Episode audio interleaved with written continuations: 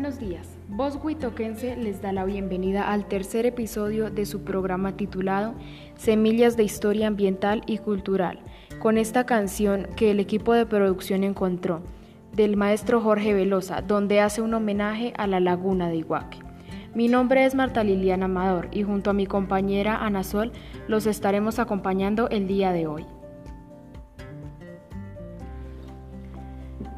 Es importante recordarle a nuestra audiencia que en, que en, la serie anterior hablamos de la importancia del agua para el desarrollo de Ricaute Alto e Iguaque. Gracias a nuestro equipo periodístico sabemos que en los ríos y las quebradas de estas regiones fueron la base para la instalación de una serie de molinos por parte de los españoles.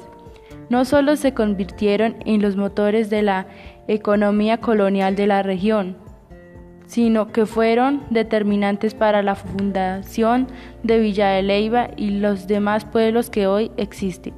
De igual manera, se encontraban rodeados de amplias extensiones plantadas de trigo que hoy han sido reemplazadas por otro tipo de cultivo.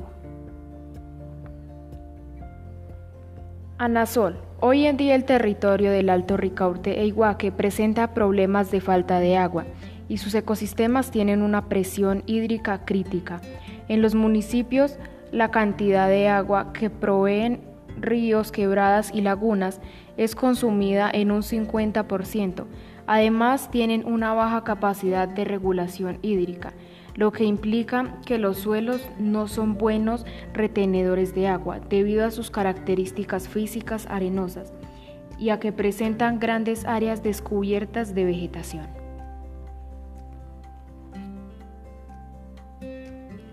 Los tres ecosistemas del Alto Ricaute de Iguaque son el páramo, representado particularmente por el Santuario de Flora y Fauna de Iguaque, por encima de los 3.200 y los 3.823 metros sobre el nivel de mar. El bosque andino y alta andino, que corresponde al bosque de montaña y en el que se encuentran sectores de robles en peligro de desaparecer.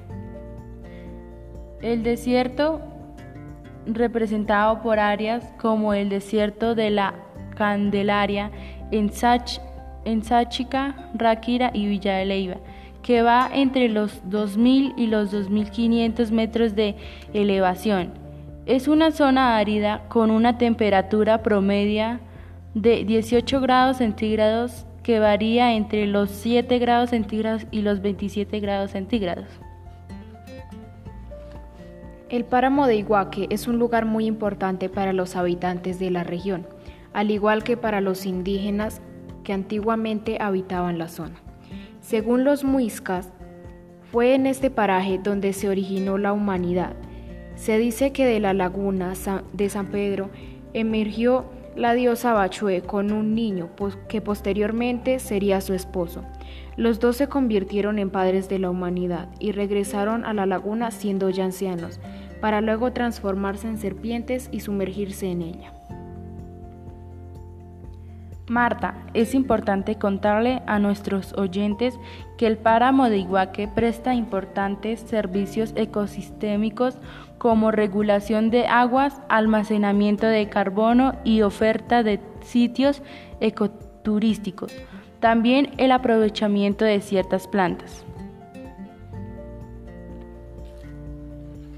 Bueno, hasta aquí nuestro programa de hoy.